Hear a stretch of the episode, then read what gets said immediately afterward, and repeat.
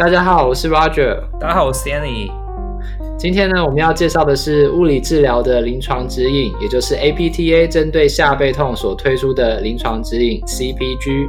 希望呢，在今天的介绍之后，大家可以更认识物理治疗的临床指引，也更有效地利用它。同时，今天我们也欢迎三位好朋友加入我们的讨论，让我们欢迎 Frank、Elaine 跟 Cliff。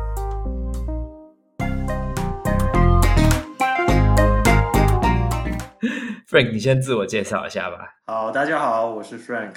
那，诶，所以 background 也要讲吗？我一样是毕业于台湾大学物理治疗学系。那今年应该就会从阳明大学的博士班毕业。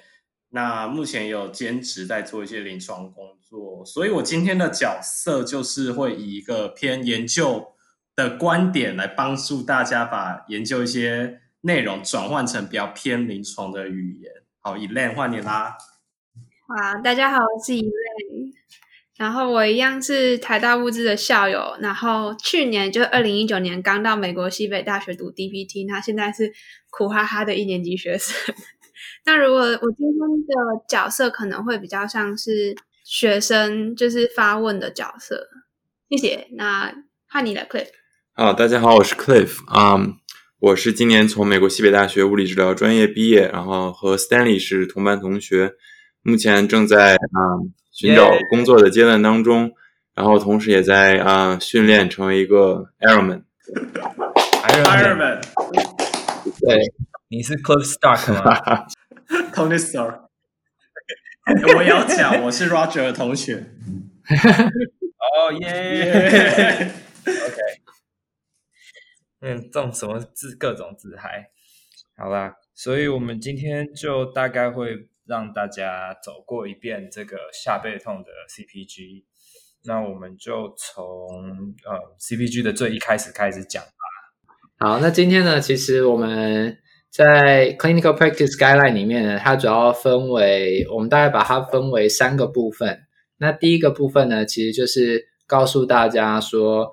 怎么样呢？去给一个 function 或者是 impairment based 的 diagnosis，什么意思呢？也就是说，我们在临床的时候可能会看到医生的诊断，像是呃 spondylosis，呃 low back pain 或者呢 spondylolisthesis，类似这样子的诊断。当然，其实这些诊断呢，它给我们的讯息呢，都只是说这个病人呢，他的腰会痛，那他可能呢有一些呃影像学上面的呃 finding 这样子。那可是这些对于我们治疗病人来讲呢，并没有说很直接的帮助，它只是告诉我们痛的位置在哪里。那所以呢，为了要有效的治疗病人，我们会希望呢，除了知道病人哪里痛之外，我们还能够呢，给他一个 impairment diagnosis，就是说他是除了腰痛之外，他是不是还有 mobility 的问题，或者呢，他有就是 movement coordination 的问题，然后呢，是不是他还有就是呃 radiating pain，或者呢是 refer pain 这样。那后面的话呢，还会跟大家介绍一下，就是 examination outcome measure，然后呢，还有 intervention 的部分。那接下来呢，我们就先进入到呃一开始的 impairment 跟 function based diagnosis 这边。好，那我们先从它的流行病学开始，稍微跟大家介绍起。那下背痛呢，其实算是一个很常见的背的一个骨科疾患。我相信大家在职业或者说在实习，应该也都知道。你常看到病人走进来跟你说：“我的腰好痛。”然后有时候会跟你说：“我脚也会麻，或者干嘛干嘛。”那他真的发在流行病学上的统计也确实，呃，显示他大概每三个人就有一个人会有背痛的状况。那他再犯的比率也很高，也差不多是。这些人里面的再再三分之一，所以很多病人其实最到最后会演变成呃所谓慢性的下背痛。那有一些嗯、所谓的 risk factor 或者说一些 contributing factor 会让它变成呃慢性的下背痛，像说他是长期需要做比较高度劳力工作的的患者，呃或者说像。工人啊这一类的，他长期要搬重物啊，那或者是说他比较是偏向是静态办公的的嗯员的公司的员工啊，像这样子的人，他们也比较容易会有背痛，因为可能坐姿不良啊，或者说长期使用电脑等等的。那再来比较低社经地位的人，他们也比较容易有下背痛的状况。所以啊，其实很多人他们也都因为背痛，就会去寻求呃所谓的医医学诊断。那医学诊断里面，它其实就很很多时候都是会去照影像学。那但是其实他们研究有发现，在影像中发现一些所谓的退化性转变，跟你有没有所谓有症状的下背痛的关联性是没有很高的。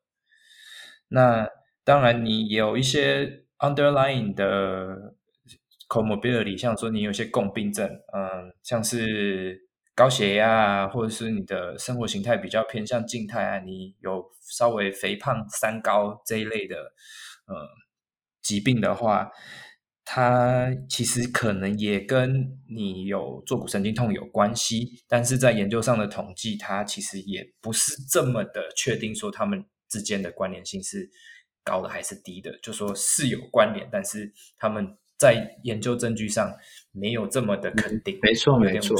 那这边其实我也想要补充一下，像刚刚有提到说比较低的社经地位嘛，那其实也有研究就是发现呢，如果病人的教育程度比较低的话，那其实呢，在教育程度低的族群里，下背痛的好发呃好发率比较高。那通常呢，他们的病程呢也会比较久。可是呢，他们他们的 outcome 呢也是比较差。那我觉得在这里的话呢，可能也就可以解释说，呃，对于受教育程度比较低的病人，他可能接收的医疗资讯比较少。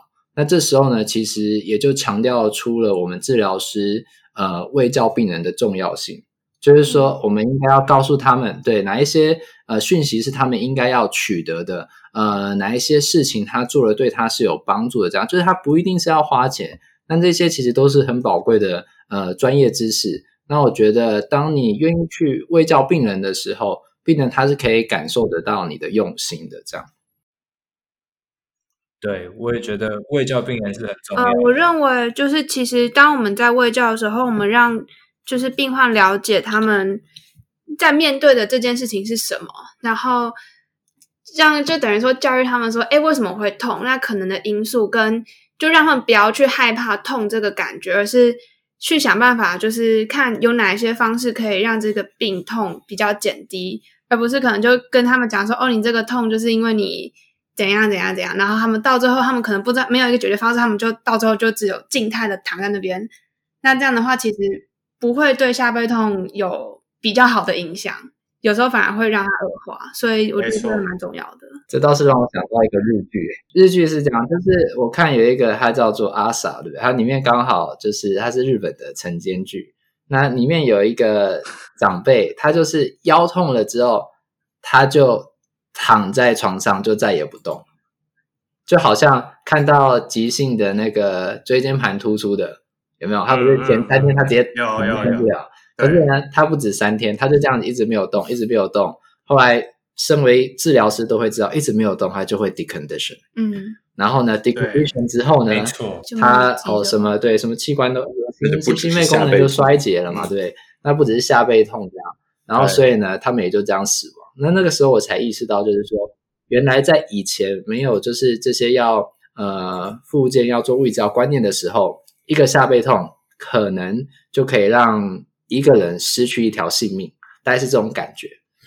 其实我觉得另外一个观点可以提出来讲，就是其实疼痛这件事情跟你卧床这两者相比的话，可能有时候就算痛还是要动，就是因为卧床它所带来的负面效果可能会比我痛还要更严重。所以这其实是临床上面我们在衡量的时候，诶，我这个病患半夜病患，我大不了让他动，就是去评评量说我动跟不动后面所带来的后果。哪一个比较严重？没错，对啊。那 Frank，你刚刚一直想要讲一个什么东西？好了，我我主要是要讲说 risk factor 的部分，就是一些危险因子。大家听起来，呃，我觉得比较年轻点的治疗师，或者是说他们会觉得就听过就算了，会把它当做一个 knowledge，或者当做未教的一个 information，嗯。但是对我而言，这些危险因子，不无论是不是下背痛，未来你在看这些危险因子的时候。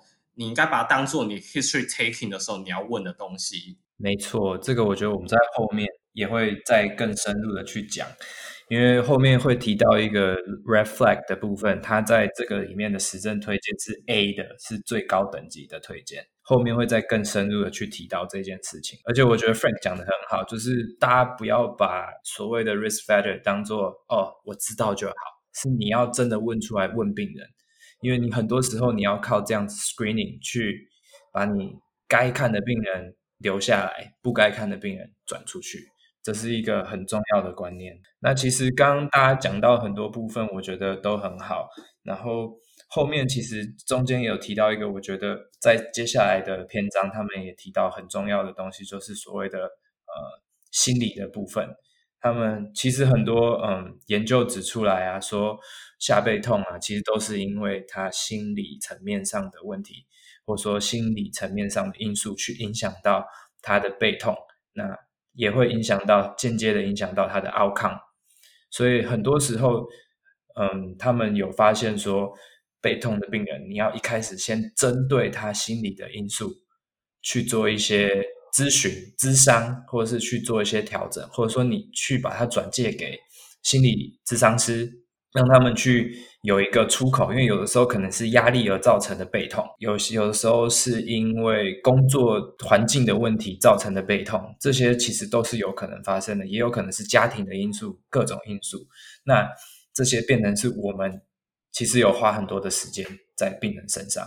你平均看到病人，如果像说你是做自费的治疗师，你就有三十分钟的时间跟这个病人相处，其实你。在做你所谓的你的治疗的时间的同时，你也可以去了解这个病人。或许这样子，透过这样聊天呐、啊、咨商的方式，让他有个出口，他会好得更快，或者说他会更知道自己的呃方向，说怎么去改善他的治疗这样子。那其实很这个 CPG 里面其实也有提到说，很多病人其实他会往一个负面的方向去想。在他得到悲痛的时候，他就会开始想说：啊，怎么办？这是不是很糟糕？我是不是有骨刺？我是不是以后就不能走路了？以后会不会这个痛就一直跟着我？然后我就不会好，我就不能去赚钱，我不能去做很多的事情，间接去影响到他的呃日常生活啊，甚至是工作啊，或者是他的休闲活动等等。所以这时候，其实我们扮演的角色就是要为教他们说：A 就是你这个痛要怎么去 coping，然后怎么去跟这个痛和平相处。然后，当然最好的话还是那个痛可以解决是最好，但就是这就是我们治疗师可以踏进来然后做卫教的地方。嗯，没有错。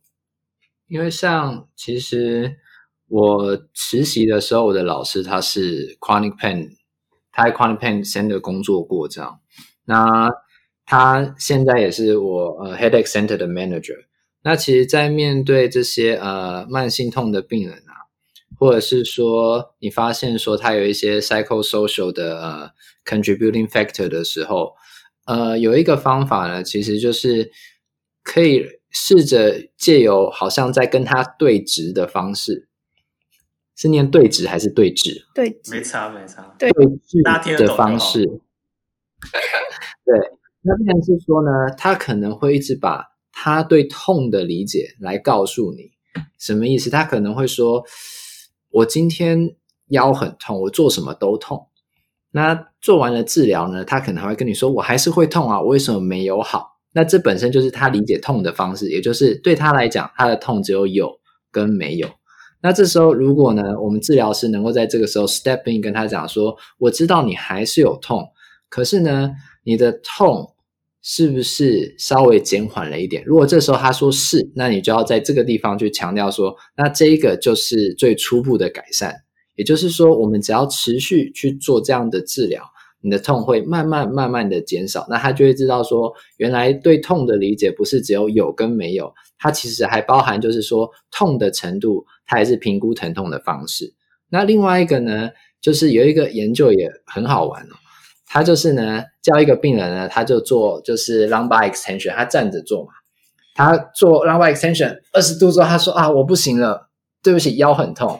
可是如果呢，你今天在他前面放一个镜子，你会发现他可以往后可能到三十四十度。那为什么会这样呢？其实这个其实也就是他心理的因素，他觉得说他很害怕，他动了，那他今天动到这，他就觉得再动下去会太痛。可是当他看到镜子的时候呢，他也发现说，哦，原来我刚刚只动了这么一点点而已，这是不应该痛的。那当你用这样的方式让病人去了解疼痛的时候呢，那可能他的疼痛就可以从心理的层面，呃，去改善掉。这样。我补充一下，就是刚刚关于 Roger 讲说，把这个疼痛去描述出来，在呃，我之前是上过一些。类似心理咨商或一些心理治疗相关，我自己阅读过一些文献。那这样的方式就是说 CBT 吗？呃，这个等一下来说。但是这个是另外一个学派，但是我们现在忘记了。但是他的确还是有研究去支持的，就是说把疼痛这件事情具象化。例如说，他就他就还是觉得痛。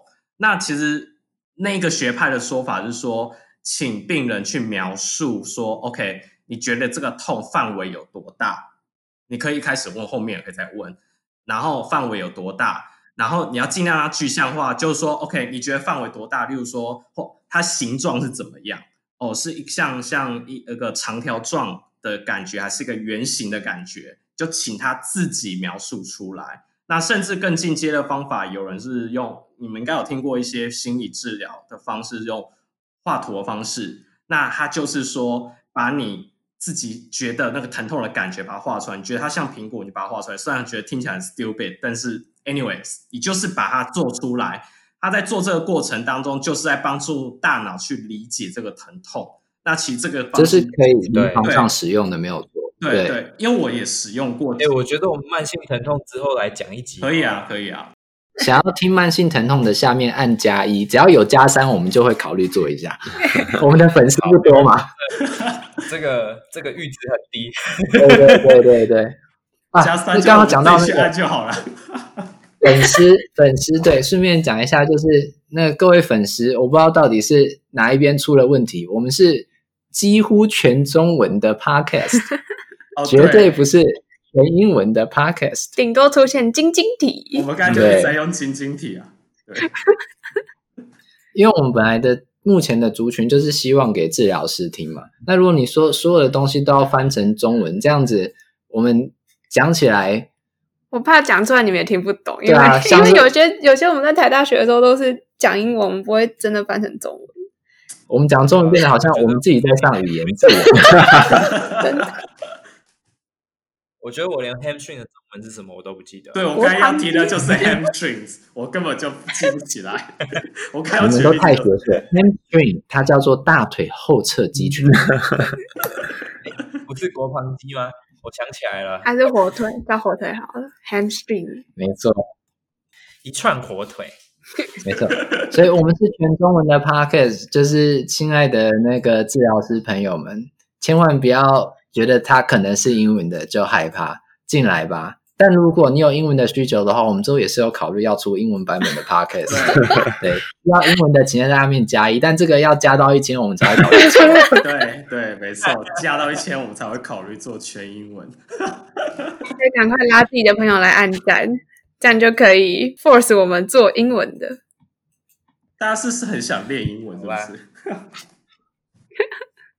好好，我觉得我们应该要继续下去了，这样子。嗯，我们是知识型、学术型的 podcast。拉回来，拉回来，拉回来的话，那我们就进入一些重要的部分好了。那接下来呢，其实就是跟大家介绍一下说 pathanatomical feature 这一块，也就是说，在我们呃脊椎、腰椎来讲，或颈椎来讲，其实脊椎它是一个很复杂的结构，那包含你的呃。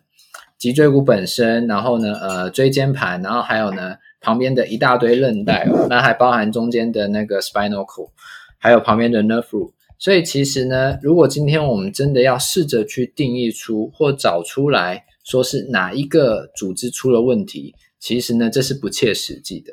那也就是为什么呢？有研究呢，他就有提到，就是说，其实就算病人他今天可能有影像学上面的一些异常。也就是他们所谓的那个 imaging finding，也不代表呢，它一定会有症状。为什么？因为呢，其实第一个是说它会有一些 false 呃 false positive finding，也就是说呢，他从这样，他从他影像学角度去看是有问题的，但实际上呢，它不是真的有问题。这是第一个。那第二个是说呢，因为脊椎的结构它本身就很复杂，所以有时候有些地方其实是你看影像学是看不到的。那第三个呢，则是说，因为我们在看影像学，它毕竟是一个静态的，它不是一个动态的。可是呢，多数病人的痛呢，它有时候的表现呢，是在呃动态的时候，它才真正的呢是会呃有问题。而且在 CPG 里面，其实他就有提到两个研究，有一个研究说，他有三分之一的人去做嗯影像，他是 asymptomatic 的病病人，就是他是没有症状的病人。让他去做影像，有三分之一的人做出来是有影像上的嗯 finding 的，嗯、然后有症状的人去做影像，只有大概快一半的人有测出来有问题，所以影像的那个假阳性的部分真的很，真的还蛮高的。嗯，因为像这边他也有研究，他就是他比较特别哦，他是针对呢有影像有那个影像学上呢有问题的。病人不讲病人，健康人为什么？因为他没有症状，他去做五年的追踪，他发现呢，影像学的变化跟他未来会不会有腰痛没有关系，反而是呢，他平常在做什么，还有呢，就是他呃针对痛是怎么解读的，会影响到他之后会不会有腰痛，跟之后腰痛的严重度，所以变成我们前面讲的 risk factor 比较重要，影像反对对对对对，而且就变成你在。这治疗病人的时候，你一定要去问病人那些问题，不是说你心里知道就好了。你应该要把这些东西问出来，问说你有没有在抽烟的习惯，你有没有呃，你的工作需不需要常常搬重的东西，或者是你是不是长时间坐着工坐着办公，这一些问题你要一定要记得去问，而不是说哦，我心里知道就好了。有个问题是说，刚才有提到说，有些比较年轻一点的 PT 或者 anyway，就是有些治疗师遇到一个腰痛病，好，我这样有有，假如我有个我我医院有系统，我就想开 image finding，然后有时候我觉得这样会让自己去受限到说，OK，我看到他退化，我就会脑袋我就会受限到说，OK，他腰痛就是退化，这样其实会反而阻碍掉你自己在一开始在看病人 history taking 或者各种在。找各种可能，因为看一个病人，他腰痛有很多种可能性，这样一开始就会不小心，你就会 lose 掉很多 information，你就会根深蒂固觉得会不小心影响到你的检查的内容。我觉得另外一个也很重要的是，当影像学做出来，你跟病患讲说，哦，你这是退化性疾病的时候，他就会觉得，哦，就 degeneration，那我可能就。我就拍，就是他的他的就是想法就会比较被动，因为他觉得这个东西可能不是他可以解决，他可能就会一直跟着他。嗯、因为好，假今天假设说好，我今天脊椎骨长骨刺，你要开刀把它拿掉吗？还是你要让它在那边嘛？那骨刺就骨性结构的变化，其实嗯、呃，相对于其他软组织的变化，其实骨性结构变化它会回到原本状态的几率会跟时间都比较，一来是几率比较小，二来是时间比较长。那可能永远都不会变化。那这样的话，我就是我在传达照照完影像学之后，我跟病患讲说：“好，你讲骨刺，那这是不是就要跟他传达一个观念，说，哎，就是这个东西是不会好的。嗯嗯”那这样的话，就会变成说，他可能对于就会牵涉到刚刚讲到 psychosocial 就心理学方面的因素，他可能就会觉得、嗯、啊，我这不会好。那他在进程上面就会比较差，他就会进到一个恶性循环啦。恶性循环，对，然后就会觉得说我都不会好，那我就不要做运动。啊，做的也没有用，然后就就越来越糟糕。就是我听过一个说法啦，就是说对于长骨刺这件事情，我听过一个医师就在跟病人喂教的时候，他会说，你就想象他就是你长了白头发，白头发会会有会怎么样？不会怎么样，他就是你年纪大一点会有一个正常现象，所以他不一定会造成你疼痛，他就是一个正常。那个医生是谁？以后我都把病人介绍给他。真的，这这这个这个比喻很棒，因为就变成说。嗯有需要这个医生的那个讯息的话，请私讯我们突破 PD。然后也配也配。对，那我觉得那这个这个讲法还可以继续接下去，就是嗯，那我们就我们 PT 的运动其实就是你的染发剂，你把你你想要把你的头发染黑吗？对不对？那来做运动吧，对不对？就是说，算是给他们在呃，怎么讲呢？也就是说。可能给他们另外一个想法去理解我们物理治疗是怎么样可以帮助他们，嗯、对不对？在功能性上去改变，嗯、就像你染发也是一样，你其实就是说你为了想要外观好看，对不对？那想要看起来比较年轻一点，那其实你物理治疗在给病人做运动的时候，其实也是一样，嗯，就是说我就是要让你能够活动的好一点，然后呢，活动的比较不痛，哪怕就算你还有骨刺，其实这些都是不会影响到你是否会进步这样。所以我觉得回到影像学上，这个对于 PT 来讲，嗯，比较重要的是我们如何把影像学的信息正确的传达给患者，然后让病人觉得就是。既然它存在一定的既成事实，比如说它有骨刺，或者说它有一些退行性变化，但是这个变化与它的疼痛是否有直接的关联，或者与它的预后是否有直接关联，这个就是要让患者能够很清楚，就是这个没有很强的关联性。关联性在于，就是你能不能通过这些正确的物理治疗的一些运动，然后去缓解他的症状，而不是因为你看到这个影像，知道自己有这样的状况存在，然后就去。打消自己的积极性，或者就是就是没有这样的信心去变得更好。我觉得对于 PT 来讲，这个如何传达信息，然后传达给患者是一个很重要的点。我觉得这个要带回到刚刚一个就是一个点需要理清，就是好，我今天我想要看影像学，那我看影像学的目的在于什么？没错，像假设我今天只是想要知道他有没有骨折的话，那其实是他对于我们临床诊断到底会不会有影响？我觉得这是一个很重要的点，就是每次都在做一件事情的时候，就要问自己说：为什么要做这一个？做了会不会影响到我们的临床决策？对，而且其实这个东西有一个解决的方法。就是，其实美国人很喜欢参照一个叫做 ACR guideline，是由美国的放射科学会提出来的一个一个指引。那他会去告诉你说，到底什么样的状况才是有必要去拍影像的。那针对下背痛，他们的 guideline 是说，如果你发现病人有一些比较严重的症状，而且是进行性的那种神经症状，像说马尾症候群这一类的情况底下。或者说，你觉得它可能是呃有 reflect 有一些像说 fracture 啊这一类的东西的时候，你才你去 detect 到这些东西，才有去拍影像的必要。然后，而且他们觉得，如果你是长期、经常性的去拍影像的话，其实对。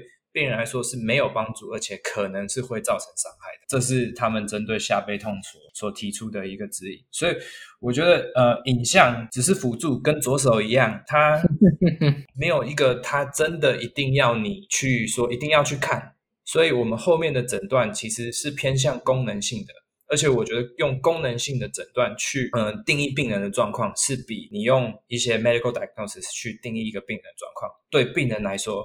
跟他解释的时候，他会感觉的比较有亲切感，因为你跟他讲一个复杂的医学名词的时候，去解释那个内容，其实他会比较难理解。但是你如果跟他说：“哦，我觉得你的问题是因为这样子的功能的缺乏，那我们可以帮助你什么？我们哦，你可能是因为这一块的肌力不足，你可能是因为这边的耐力不好，嗯、你可能是因为。”这边的活动度太高，那我们可以透过什么样的治疗方式去介入你这些方法去改善？那可能需要一点时间，但是你就有耐心、有恒心的去陪着跟我们一起做训练，那你会进步，而且你是有实证支持的。我们后面还会再继续提到。我觉得这其中一点就是 PT 自己也要相信你做的决策是对的。那这一个。就是做的决策对不对？这个一一来就是建立在我们的 evidence based practice，就是我们现在讲的实证医学。那另外一个就是要很知道说，我临床上看到哪一些 red flag，它是我心里那个警铃要响起，要讲说这是不是我要 refer 给其他的人？就是不管是 refer 给你，可能哎，你看到这个症状很明显，它就是 heart attack，你就要赶快就是送急诊，或是 refer 给就是心脏科医生，嗯、而不是就是就我。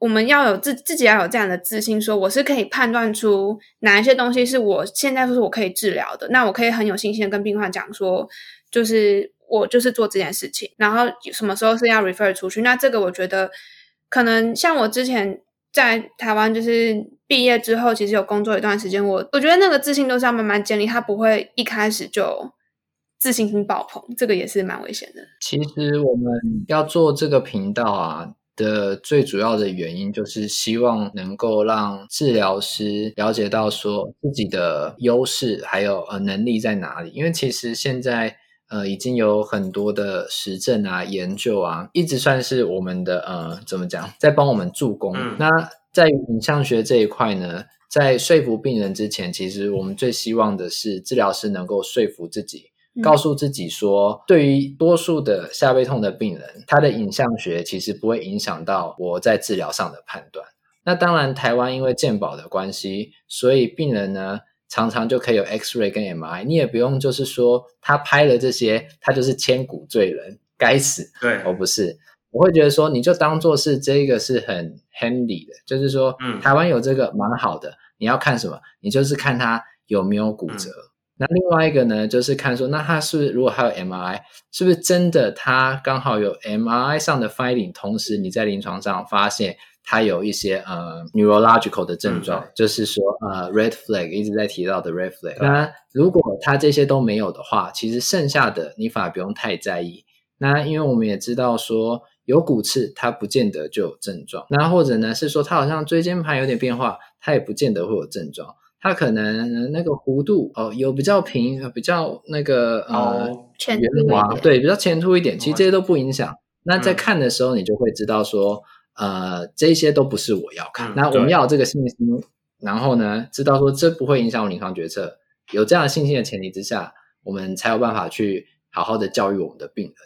没错，才有底气耶。你要自己相信自己，你讲出来的话，人家才会相信。如果你自己都有一点怕怕，那还是回去多读一点书才更。或者多来听突破听听。大家好，我们是突破物理治疗。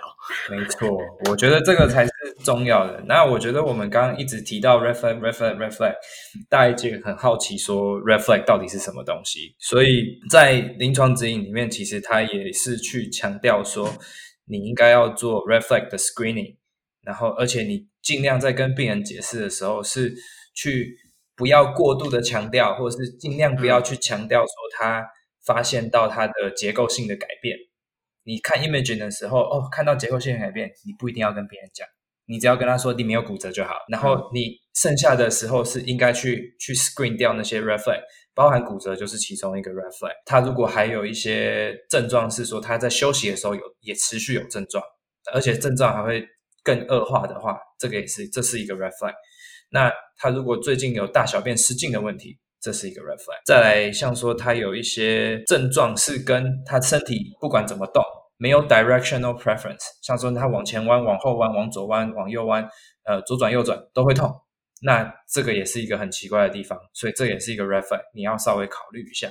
那再来就说他有比较一些系统性的变化。像说他会发烧啊，他会全身无力啊，他会感觉到很疲劳啊，然后他会有恶心想吐，或者是说他有单侧、双侧或者是四四肢的一些比较无力或者是麻痹，或者说他是在骨盆，就是呃所谓的生殖器官这个部部分，他会感觉到一些没有力气的话，这也是 refer。再来，他如果会会喘、会头晕，这些这些都是 reflex。那或者是说它的症状，它。是一个大范围没有特定性位置的的问的症状，那也是 reflex。那或者说它这些的疼痛会转移到其他的 joint，像说 refer pain，像说它可能是从肠胃来的，或是说它是从肝胆来的，或从肺脏来的，从心脏来的这些东西，你是要去把它也是视为你的 reflex。然后当你的病人是有过去的病史，严重的系统性疾病，像说癌症。或者说他有一些器官上的疾病的话，那或者说他最近有没有办法解释的一些体重的增加或减少的时候，这些都是是时候你要把它 refer 出去给你觉得哪一个专科？我觉得大家也有试着想要提到一个，就是说你在 refer 出去的时候要呃比较 refer 到一个 specific 的医生。嗯，像 Frank，我刚他就有讲到一个他自己的经验，我们请 Frank 分享一下。就是说，呃，differential diagnosis 这一个点，我真的觉得台湾 PT 一定要很很知道怎么去分辨这 red flag。然后你分辨出这些 red flag 之后呢，到底要去 refer 给哪个次专科的医师？肝胆肠胃科、心脏内科，还是呃肺脏？Anyways，就是还有肾脏科医师，就是说。呃，因为我曾经有个一样是 PT 哦，一个 PT 的朋友，然后他就那时候我们一起上了某个 workshop 的课，然后他在讲 differential diagnosis，他就会觉得啊，学校都有教过 reflex，我只要知道我转给加医科医师就好，我只要知道哦，这个病人我不能碰，所以我就把它转走就好了。但是呃，因为我受的 training 里面，呃，尤其 DPT 来讲的话，他们是一定要知道说，OK，他这个类型的问题比较有可能是哪一种问题。例如说，我以前有个 shoulder pain 的病人，我问 history taking 和做一些呃 examination，我觉得可能跟可能跟那个肝胆肠呃肝胆肠胃有关，所以我那时候直接跟他讲，哦，转转去给肝胆肠胃科看一下。我当然把我 finding 把它写下来，把那个 note 给那个医师看。那医师觉得他很年轻，应该不太可能。不过因为我检查了，有了有有 finding，他还是安排了超音波讲，诶，果然他真的有那个胆结石的问题。所以开刀过后，他那个 shoulder shoulder 的 constant pain 就不见了。所以转到这次专科这件事情是表现我们专业，而且第二个是要取得医师认定说，OK，PT 是够专业，是真的可以找出问题，然后我们不会跨专业去呃乱搞就对。那另外一部分，我其实想补充是 constant pain 这件事情。刚刚 Stanley 讲说，往前弯、往动来动去都会痛，但这时候你要去 differentiate 出来说，它动来动去都会痛，它疼痛有没有变化？有变化代表说 movement 来讲还是一个 concern，它可能有，它可能本身有 reflex 没有错，但是你动来动去，它的疼痛有变化，那代表说它 mechanical 上面其实也是一样有问题的。我知道很多人可能会有这种疑惑。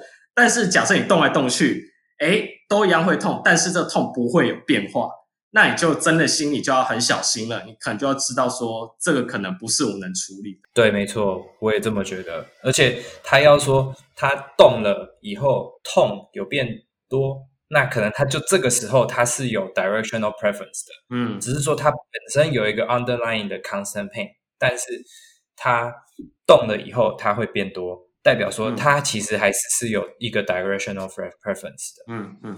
那假如说你就像刚 Frank 讲的，他如果开始动，pain 都没有变，也没有变多，也没有变少，那就代表说，OK，那你真的要注意了。那像我这边的话，其实有一些临床上的建议，我觉得大家可以参考。就是如果在问 history 的时候，我觉得他可能有 red flag，那我大概通常就会。再特别的去强调，就是一定要问说，那你睡觉的时候会不会痛？那可能他平躺了，如果他都还会痛，那你就要好好想一下了。为什么他平躺了，他都还会痛？他已经没有在做任何的动作了，他也没有任何的 movement。那这时候我可能就会再把这个病人更往 red flag 的方向去推，这样。那另外一个呢，就是说有时候可能我们在一开始问诊的时候问不出 red flag，或者呢，是在一开始问诊的时候，他 red flag 的症状还没那么明显。那可是当你发现了，你持续在治疗他的时候，他都没有改善了。那这时候你可能就要考虑说，那他是不是有 red flag？也就是说，我们可能在一开始 history taking 的时候，我们先做第一次把关。那如果我们筛选出来了，那这样对病人也好。那但是第一次筛选没有筛选出来，那也没关系，在后续的时候一直持续的去评估病人。持续的呢，去询问病人疼痛变化的程度，那个其实也是很重要的。那这边其实有一个时间可以给大家，就是说，如果今天这个病人他在你这边治疗了一个月或四个礼拜呢，他的症状呢都没有改善，完全没有改善，或者他的症状加剧，那这时候你也其实要考虑他是不是有 red flag 的可能，然后把他去 refer 给相关的专科医师，再做一次检查，就是让你自己安心。那让病人也安心，这样，这是临床上给大家的建议。那常见，其实，在下背痛常见的的 red flag 有像说癌症，刚刚讲到的马尾症候群，或者是说呃脊椎的感染啊，压迫性骨折，呃压力性骨折，还有 AS 叫做什么啊？哦，僵直性脊椎炎啊，对，然后还有 Triple A，Triple A 不是美国的那个汽车保险公司，是那个。是那个 abdominal 的 aortic 的 aneurysm，就是动脉瘤，就是腹部的动脉瘤。腹部动脉瘤，没错。这些是常见的一些 red flag。那要如何去诊断这些 red flag，或者说怎么去辨别这些 red flag？我想我们之后应该会开一集专门讲 differential diagnosis 的重要性跟重要一些 red red flag 的简单的一些。identify 的方法，对，然后那就麻烦大家再继续收锁定我们 Two Pro 后续。我们真的是工伤自己到爆哎、欸，哎、欸，很重要、欸，因为真的太多、嗯、太多东西可以讲了。就是就是像我们刚刚就是这样讨论讨论，就是很容易就歪掉，因为一个东西就可以讨论很久。老实说，我觉得，我觉得还可以，因为这些都算，都因为这些都算蛮珍贵的临床经验。嗯，而且有时候有时候就是不一定有机会跟，就是不一定有机会这么多人，就是不同的经验，然后不同的，嗯，就是就有时候没有那个机会去做这些讨论，因为像。有时候出去吃饭，大家就不会想要谈工作上的事情。就 主要是说，因为现在就是认证会太流行了，所以要听这些讨论就都要花钱。这样因为就是好好讨论就好了。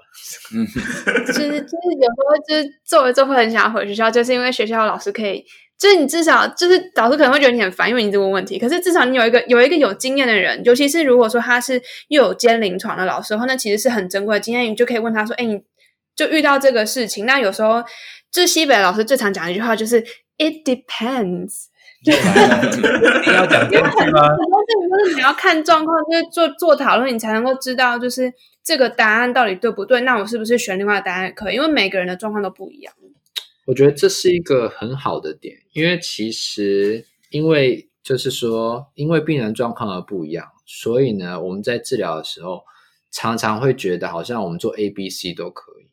但是我觉得，其实到我们现在这个时候啊，尤其是对实证认识的更多，其实有些事情我们知道，就是一定要这么做，跟一定不能这么做。嗯，所以我觉得后期的治疗师应该要慢慢朝这个方向去发展，嗯、知道说，当我今天有这三四个 finding 的时候，我就知道我什么是一定要做，要慢慢的进入到有这样子决策的能力。嗯、而且我觉得有这些决策的能力，对。未来想要发展独立职业，其实是有一个更大的帮助，而且大家也比较有信心。那医生也会慢慢的对我们有信心，那这样他就慢慢的会觉得说，嗯，可以放手。当然，这不是说一天就可以改变，我觉得这要花一点时间去教育，大概两三天吧。要充实自己啊，精进自己，要花一点时间去教育所有的 PT 啊。还想听更多 CPG 的内容吗？请期待下一集的 CPG 讨论，我们将会介绍专门给物理治疗师使用的下背痛分类系统哦，让介入变得更有方向。如果喜欢我们的 Podcast，欢迎到 Apple Podcast、Google Podcast、Spotify 和 YouTube 上订阅，也可以到 Facebook 和 Instagram 上追踪突破物理治疗。今天我们的节目就到这，我们是突破 PT，我们下次见。